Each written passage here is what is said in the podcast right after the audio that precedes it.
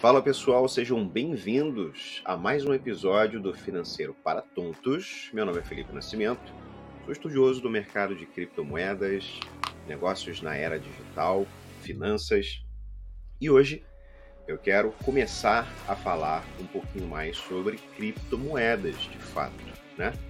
A gente teve aí alguns episódios, a gente falou muito sobre organização financeira, falamos um pouco de investimento, falamos um pouco sobre mentalidade, rotina.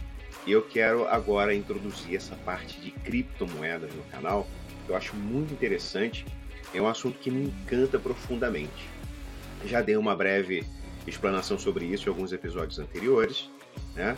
Mas, como a maioria é leigo, né? Ou às vezes até tem contato, mas ainda não tem noção do que é, do que são as criptomoedas, eu quero falar um pouquinho aqui hoje sobre como isso funciona, o que, que é, para que, que serve, beleza? Então vamos lá. Primeiro, o que, que são as criptomoedas? Criptomoedas são moedas digitais, 100% digitais, tá? E elas têm a função, ou pelo menos o objetivo, de ser descentralizada, ou seja, não tem nenhum órgão regulador, não tem nenhum país que emita essa moeda. Então ela é livre para ser comercializada. Bacana? É claro que existem vários tipos de criptomoeda, mas eu vou me basear no Bitcoin porque o Bitcoin é a primeira moeda, a mais sólida no mercado e com os fundamentos mais firmes. Bacana? Então tudo que eu for falando aqui, pode ser que eu fuja um pouquinho é, é, é do Bitcoin, mas eu quero que o contexto seja o Bitcoin. Bacana? Então vamos lá. Como é que essas moedas são criadas? Primeiro, você precisa de uma rede blockchain. Ela é responsável por armazenar ali com segurança todos os dados e informações daquela cripto, de transação, enfim, quantidade, tudo, tudo passa pelo blockchain. Então, por exemplo, né, é, é, todos os, os registros de dados de pessoas que participam das transações, você tem os números de carteiras, né, você tem a hora que foi feita, a quantidade, todos os dados estão ali. Isso que importa. Eu falei, inclusive, também num episódio, se eu não me engano, sobre DeFi, eu falei um pouquinho sobre blockchain lá também, tá interessante. Então vamos lá.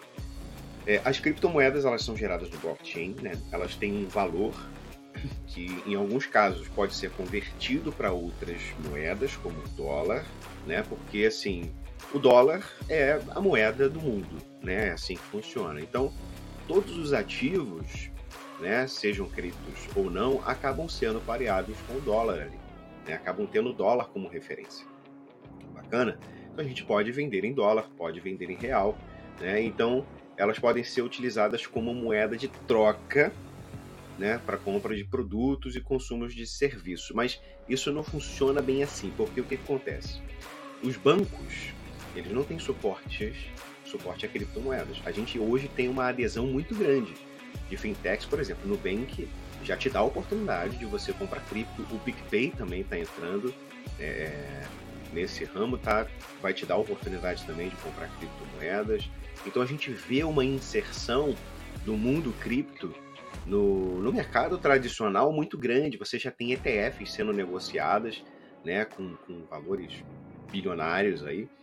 Então, estar presente nesse mercado agora, principalmente na, na atual conjectura, é, é, uma oportunidade muito grande. Porque o que acontece? Tudo tem ciclos, né? Todo mercado tem ciclos. O mercado de criptomoedas não é diferente. E agora nós estamos no período em que a gente está passando por situações difíceis, guerra, escassez, enfim, a gente está é, é, entrando numa recessão econômica mundial. Então, tudo, todos os tipos de investimento eles estão em queda absurda, assim. E o mercado de cripto ele sofre muito mais com isso porque ele é muito mais volátil. Só que a gente percebendo isso, a gente percebe também que agora pode ser a melhor oportunidade de se investir em criptomoeda, porque tá muito barato para comprar, né? E quando o próximo ciclo surgir, você pode exponenciar aí os seus investimentos. Bacana? Mas vamos continuar. Vamos lá para funciona, as funcionalidades. Como é que funcionam as criptomoedas, né? Então, em primeiro lugar, a gente precisa entender que as criptos elas são virtuais, a gente já falou. Então, não é possível fazer uma troca física, né? Então, elas só vão existir ali na internet. Inclusive, tem alguns sites de venda de, de serviços, de produtos que já usam cripto, tá? Mas a adesão é muito pequenininha, é um pouco irrelevante ainda. Bacana? E como é que a gente faz, como é que a gente guarda, como é que a gente compra e guarda isso aí? Então vamos lá, a gente tem duas maneiras de fazer isso. Mais de duas, na verdade, mas as duas principais são o seguinte. Você pode comprar criptomoeda em uma corretora, tá? E essa corretora faz a custódia para você dos seus ativos. E isso vai muitas vezes contra o princípio, o princípio que a gente fala de criptomoeda, que é a liberdade. Então você é o dono do seu próprio dinheiro. A partir do momento que você deixa a responsabilidade de custódia na mão de terceiros, esse dinheiro passa a não ser seu. E isso pode ser um problema, porque como é um mercado relativamente novo, muitas exchanges elas não gerenciam bem o seu negócio podem acabar falindo, não tem uma segurança adequada, podem acabar sendo hackeadas e muitas vezes você acaba perdendo o seu dinheiro, as suas criptos por isso. Qual é a maneira mais segura de se guardar uma criptomoeda? Você precisa de uma carteira multimoeda que seja offline. Como é que isso funciona? É como se fosse um. Imagina o, o dois fatores de, de, identificação do Google, né? Aquele, aquele aplicativozinho lá que você coloca como segurança extra no seu banco, no e-mail, enfim, seja o que for. A carteira multimoeda, né, pode ser uma Ledger, pode ser uma Trezor, ela funciona mais ou menos assim. Só que ela é física.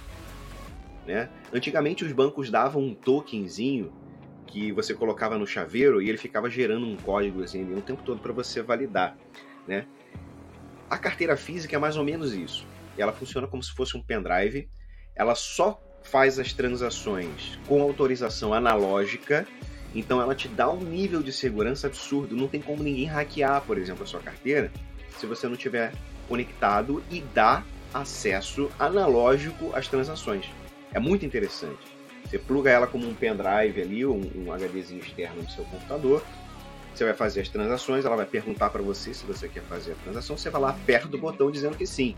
Então, não corre nenhum risco de ser hackeado. Isso é muito interessante. Então, a melhor forma de você fazer a sua custódia das suas moedas é tendo uma carteira física. Bacana? Mas, é claro, as corretoras, né, as exchanges, elas têm essa função também. E você pode comprar e guardar na própria corretora. Tem umas corretoras de destaque no mercado que são muito melhores em segurança do que as outras, mas mesmo assim, o mais importante, o mais interessante é fazer a sua própria custódia. É claro para isso você precisa aprender de como fazer de uma forma segura. Bacana? Sobre blockchain, tem um episódio também, se eu não me engano, de DeFi, já falei aqui um pouquinho, a gente já falou sobre blockchain, como é que funciona. Você tem que imaginar o blockchain como se fosse um, como se fosse um livro contábil, né, onde tem todas as informações ali, bacana. E para você entender como é que funciona essa, essa conexão entre um bloco e outro também é muito simples, né? Todos os blocos carregam as informações do anterior. Bacana? Então você tem uma cadeia de blocos com todas as informações é, é, é, geradas ali. Então você não tem como quebrar essa cadeia. Você não tem como entrar num bloco, por exemplo, e acessar, é, é, hackear a informação anterior. Para você conseguir fazer, você vai ter que e quebrando todos os blocos. E, e a codificação, o hash do, da blockchain, ele é muito difícil de ser quebrada. Né? E tem sistemas de segurança que permitem que isso não aconteça. Né? É claro que existem muitos ataques em blockchain, né? como é, ataque em, em, massa, que o pessoal chama de DOS, né? se eu não me engano, que a pessoa faz muitas e muitas e muitas transações e acaba travando a blockchain, mas enfim, isso é, é, é coisa para a gente conversar depois. Então, falando de cripto, a gente fala muito também de mineração. Né? Principal mineração de cripto, Bitcoin. Tá? Como é que funciona a mineração? A mineração ela é um validador. Né? Como é que ela funciona? Vamos lá. Dentro de uma rede de computador, né? É, apesar de todos precisarem autenticar uma transação é, para formar um bloco, né? para ela ser inserida junto com os outros blocos na cadeia Bitcoin, na, na cadeia do, do blockchain. Então as informações elas ficam no chamado pool de mineração, esperando para serem inseridas na formação do bloco. Então quando um computador consegue juntar todas as informações para formar um bloco, ele encontra uma, uma espécie de digital que a gente chama de hash 11, hash 12, né? Ela deve ser compatível com o bloco anterior. Então você vê, é muito complexo, né? Então o bloco, ele é formado assim, ele é registrado na cadeia, o computador recebe uma quantidade de criptomoedas pelo trabalho, é uma recompensa por ele ter conseguido identificar aquele hash do bloco anterior para criar o próximo bloco. Então, por esse trabalho, ele recebe uma recompensa, isso é mineração. Bacana? Então, como essa operação aí é super complexa, você precisa de computadores com maior capacidade para fazer mineração e conseguir recompensa em criptomoedas. Então, não é qualquer computador que faz. Você não vai conseguir pegar o teu computador de trabalho, o teu computador de casa e colocar ele para minerar criptomoedas. Né? Você precisa de um, um processamento é, relevante para isso. Bacana? Então, esse método de mineração a gente chama de Proof of Work, prova de trabalho, né? Como eu falei, ele é usado para minerar os bitcoins ali. E tem outras criptomoedas que utilizam métodos diferentes, né? E necessitam de menos poder computacional. O principal deles hoje em dia é o Proof of Stake, que é para onde o Ethereum, que é a segunda principal criptomoeda, está levando o seu, o seu sistema de negócio, né? Que é o Proof of Stake, que é a prova de participação, onde os operadores comprovam que possuem uma carteira uma certa quantidade ali de ativos na carteira antes de ser liberada a mineração de novas moedas. Mas enfim, para que, que servem as criptos? Vamos lá. Inicialmente, as criptomoedas elas tinham a função de servir como pagamento para os mineradores na blockchain. Atualmente, elas podem ser vistas como meio de troca sendo utilizadas para compra de produtos e consumo de serviços, como eu falei aqui. Já existem plataformas né, e, e que oferecem produtos e serviços que podem ser pagos com criptomoedas. Então, outra grande função das criptos é a utilização como alternativa de investimento. Né? É, vai lá no, no, no, episódio que eu falo de DeFi, que você vai entender a oportunidade que você tem investindo em criptomoeda. Porque criptomoeda não é só especulação. Entendeu? Muita gente acha, ah, cripto não serve para nada, cripto é só especulação. Não, não é. Não é só especulação. Você pode gerar renda passiva através de criptomoeda. Bacana?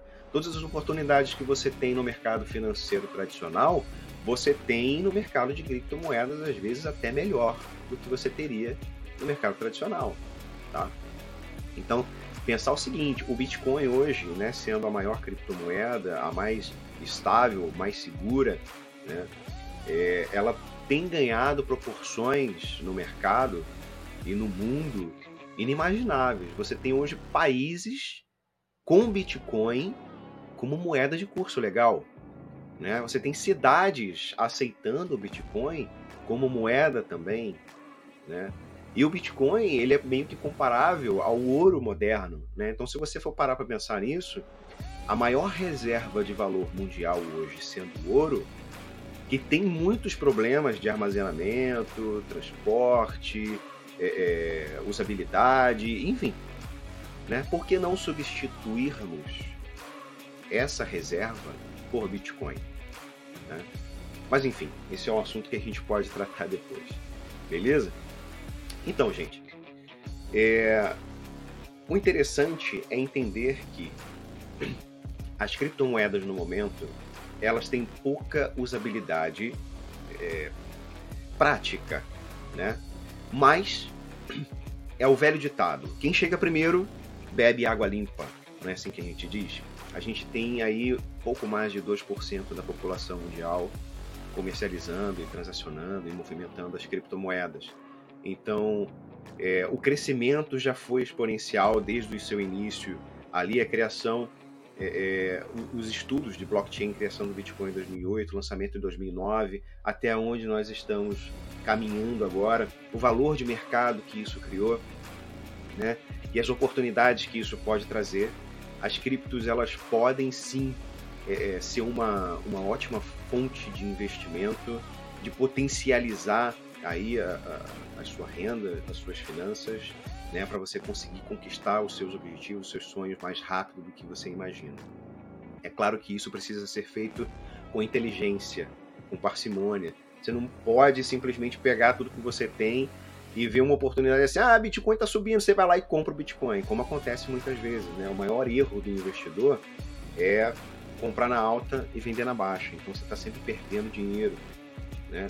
Você não enxerga as oportunidades de mercado. Agora, por exemplo, que a gente viu uma queda expressiva no Bitcoin, que a gente está ali na faixa dos 20 mil dólares, a gente chegou o Bitcoin a 70 mil dólares né, no, no, ano passado.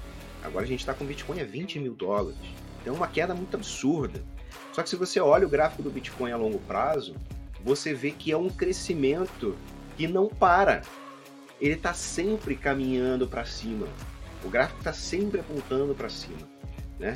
Então agora entrar no mercado de cripto pode ser uma ótima oportunidade para você. Bacana? Se você não sabe fazer isso, procure ajuda, manda um e-mail para mim, manda um direct lá no Instagram,